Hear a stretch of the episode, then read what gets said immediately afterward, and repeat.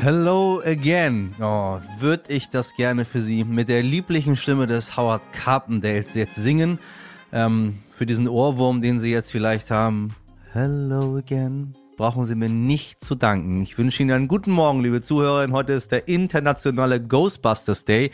Oha, ich hätte was anderes singen sollen. Und damit wissen Sie natürlich, dass heute der 8. Juni ist. Ich bin Michel Abdullahi und das ist heute wichtig in der Kurzversion. Hören Sie mir in die Langversion rein. Die ist äh, noch cooler. Zuerst für Sie das Wichtigste in aller Kürze. Hilfe, mein Sohn ist ein Schwurbler. Das war der Titel unserer Folge 166, in der wir mit der Beratungsstelle Veritas gesprochen haben. An die sollte sich vielleicht auch mal der Verfassungsschutz wenden. Bundesinnenministerin Nancy Faeser hat am Dienstag den Verfassungsschutzbericht für 2021 vorgestellt und die Ergebnisse sind beunruhigend, aber leider erwartbar. Es gibt so viele gewaltbereite RechtsextremistInnen wie noch nie, 33.900 an der Zahl. Viele junge Männer würden sich insbesondere in Chatgruppen radikalisieren und zum Teil zu Folter und Mord aufrufen. Hört sich alles ein bisschen an wie beim IS? Nee, findet aber vor unserer eigenen Haustür statt. Und die heißen ja nicht Mohammed und Abdul, sondern die heißen wahrscheinlich Manfred und äh, Peter. Und um es noch einmal ganz klar zu benennen, liebe Leute da draußen, nix da. Wir müssen auf beide Seiten schauen schauen, nee, nee, nee, nee, nee, die Gewalt kommt schon ziemlich deutlich von rechts. Hufeisenprinzipien und so ein Quatsch bekommen sie ja von mir nicht. Wegen des Zugunglücks von Garmisch-Partenkirchen ermittelt die Staatsanwaltschaft jetzt gegen drei Mitarbeiter der Bahn. Es bestehe der Verdacht der fahrlässigen Tötung. Es ist eines der schwersten Bahnunglücke der vergangenen Jahre in Deutschland. Ein Regionalzug entgleiste, fünf Menschen starben. Eine 34-jährige Frau befindet sich vier Tage nach dem Unglück weiter in kritischem Zustand. Und Olaf Scholz hat Estland, Lettland und Litauen Verstärkung zugesagt. Mehrere hundert weitere deutsche Soldaten sollen zum Schutz vor einem möglichen russischen Angriff nach Litauen geschickt werden. Wir fühlen uns sicher, wir sind nicht allein, sagte die estnische Regierungschefin Kaja Kallas nach einem Treffen mit Bundeskanzler Olaf Scholz. Die baltischen Staaten drängen seit längerem auf die Stationierung jeweils einer NATO-Brigade in den drei Ländern. Heute geht's hier bei uns ums Jute Geld, ne? Und um Umverteilung. Eigentlich wäre alles so einfach. Eigentlich. Die, die viel haben, und ich meine, ich meine, ich meine, die, die richtig viel haben. Also im dreistelligen Millionenbereich, im Milliardenbereich. Also Geld, welches tatsächlich nicht gebraucht wird, um etwas zu bezahlen. Was sie aus dem einen Fenster rauswerfen und es zum anderen Fenster wieder zu ihnen hineinfliegt. Geld, was einfach da liegt. Die könnten etwas abgeben, damit es der Gesellschaft insgesamt besser geht. Doch das ist gar nicht so einfach, weil zum Beispiel die FDP etwas dagegen hat. Stattdessen will die FDP eher Steuern senken, weil sie glaubt, dass davon etwas bei den Ärmeren ankommt. Mein heutiger Gast, der Journalist Walter Willenweber, sagt dazu, die These der FDP und angeschlossener Lobbyorganisationen Steuersenkung für Unternehmen und Wohlhabende kämen am Ende allen zugute, ist wissenschaftlich auf derselben Ebene wie der Glaube, ein Wurmmedikament für Pferde könne Covid heilen oder im mRNA-Impfstoff sei ein Chip verborgen. Also völlig absurd, sagt Walter. Er sagt quasi, das sind Querdenker letztendlich. Was man stattdessen tun sollte, jetzt im Interview, dass man zum Ende fast schon als Streitgespräch bezeichnen könnte, weil ich der Meinung bin, dass richtig viel Geld doch was anderes ist, als Walter der Meinung ist, was richtig viel Geld ist. Und ich glaube, da liegt der Hund begraben. Aber wissen Sie was? Hören Sie mal selbst. Walter, ich grüße dich. Moin. Wobei ich sagen muss, der Prophet Walter, ich grüße dich, weil, weil du das letzte Mal, als wir es unterhalten haben, äh, unsere Zuhörerinnen werden sich erinnern, es ging um Bushido und Abu Chaka. Und ich habe ihnen gesagt, warum das sehr, sehr wichtig ist. Und sie haben mir auch alle in ihren Mails zugestimmt, dass sie nicht dachten, dass es wichtig ist. Und jetzt wissen sie, dass es wichtig ist. Und jetzt wurde Abu Chaka freigesprochen und Walter hat das damals vorausgesagt. Ah, du na, erinnerst dich. Ja, ganz so ist es noch nicht. Es ist von drei Angeklagten ist einer so gut wie freigesprochen. Äh, aber der Richter hat schon angedeutet, äh, wir hatten ja ein, ein Tonband aufgedeckt äh, von dem von dem Ereignis, äh, das es da angeblich gab.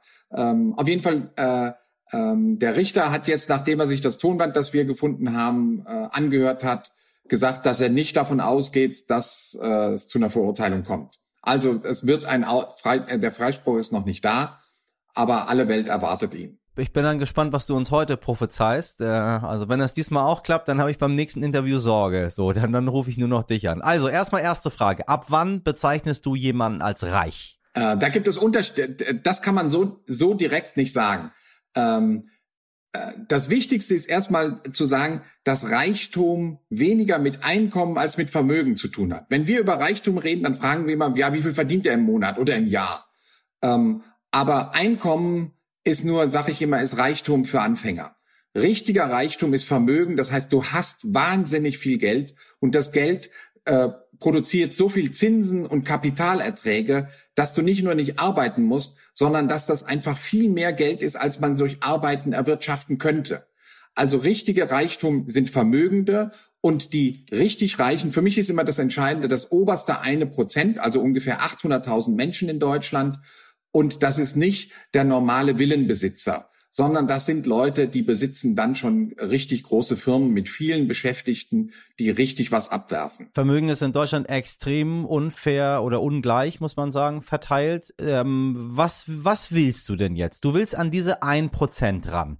Wir, wir reden ja immer über Reichensteuer, wir reden über eine andere Form von Besteuerung in Deutschland und so weiter und so weiter, aber wir reden irgendwie nie darüber, um wen es geht. Die Leute haben Angst, dass wenn sie, weiß ich nicht, ein Häuschen mal gekauft haben, irgendwo im Grün, das ist jetzt viel wert, dann ähm, äh, dann will so ein Mensch wie Walter sagt, ja genau dich meine ich. Oder die Bundesregierung, die kommt, wenn, sag ich mal, Gott bewahre, die Linke an die Regierung kommt und dann uns alles wegnimmt. Äh, das ist, das ist es gar nicht, ne? Wir reden einfach nur über falsche Termini. Richtig. Genau darum geht es überhaupt nicht. Also äh, ich bin dafür, die Reichen stärker zu besteuern, aber eben nur dieses ganz, dieses eine Prozent, die extrem Reichen. Und das sind diejenigen, die in den letzten 40 Jahren extrem auch profitiert haben von der, von der äh, von, dem, von der Steuerpolitik und deren Abstand zum, zu den anderen 99 Prozent sich massiv vergrößert hat. Also den äh, in Deutschland ist das so, man kann das man, man kann das mache ich immer gerne, das ist wie bei wie bei Günter Jauch. Man kann äh, die Frage stellen, äh, in welchem Land, Land haben weniger als 50 Familien mehr Vermögen als die untere Hälfte der Gesellschaft? Und dann sagt man dann Brasilien oder Kamerun oder Indien. Nein, es ist Deutschland. Das ist die Antwort D, Deutschland. Und äh, dies, das ist einfach wie im Feudalismus, das ist wie in einem afrikanischen Potentat. So ungleich ist das verteilt. Und das ist nicht nur ungerecht, sondern wir merken, wir sind jetzt ja an einem Punkt, wo wir merken, dass der Staat, unser Gemeinwesen braucht viel mehr Geld für Gemeinschaftsaufgaben, von denen wir alle der Überzeugung sind, die müssen jetzt erledigen. Also wir brauchen äh, gut 200 Milliarden mindestens für äh, die, die Infrastruktur, um klimaneutral zu werden. Wir brauchen 100 Milliarden für die Bundeswehr. Wir brauchen Geld für die Digitalisierung. Wir müssen die Schulen erneuern. Wir müssen ganz viel unserer, unserer baulichen Infrastruktur auf Vordermann bringen, wie die Brücken, die Autobahnbrücken und so weiter. Dafür brauchen wir unglaublich viel Geld und alle sind sich darüber im Klaren, ja, das muss jetzt muss passieren. Jetzt ist die Frage, wer soll es zahlen? Und da gibt es drei Möglichkeiten. Das eine ist, wir machen Schulden. Schulden bedeuten, unsere Kinder zahlen's. Oder wir sagen, es zahlen die normalen Deutschen über Mehrwertsteuer und solche Dinge, also wir alle. Oder wir sagen, es zahlen diejenigen, die in den letzten 40 Jahren in einer Art und Weise bevorzugt wurde, wie man sich das überhaupt nicht vorstellen kann, die Superreichen. Das ist für die, die merken das nicht mal und die könnten das super, super leicht bezahlen. Dann passiert gar nichts. Der, deren Lebensstil wird sich auch nicht verändern. Es wird nur ein kleines bisschen äh, äh, gerechter in Deutschland und das müssen wir jetzt tun. Ich danke dir, Walter. Tschüss. Ja, das war unser kleines Diskussionsgespräch. Noch mehr Argumente, natürlich noch mehr Argumente und noch weitere Gedanken dazu hat Walter Wüllenbeber übrigens im Stern aufgeschrieben, ab morgen im Handel. Und Sie wissen, wenn Sie Argumente und Ideen haben, meine Damen und Herren, ich interessiere mich sehr dafür. Immer her damit. Äh, vielleicht können wir noch weiter streiten. Das war der internationale Ghostbuster Day mit heute wichtig in kurz und knapp. Warum Sternreporter Walter Wüllenbeber so für eine Reichensteuer plädiert und äh, ihr Moderator nicht und was der Moderator so verdient, hören Sie in der langen Version. Ähm, ja, das hören Sie selbst. Fragen, Feedback, Wünsche, wie immer an heute wichtig jetzt stern.de. Bewerten und abonnieren Sie uns gerne. Wir würden uns freuen. Ich wünsche Ihnen einen schönen Mittwoch. Machen Sie was draus. Bis morgen, Ihr Michel Abdullahi.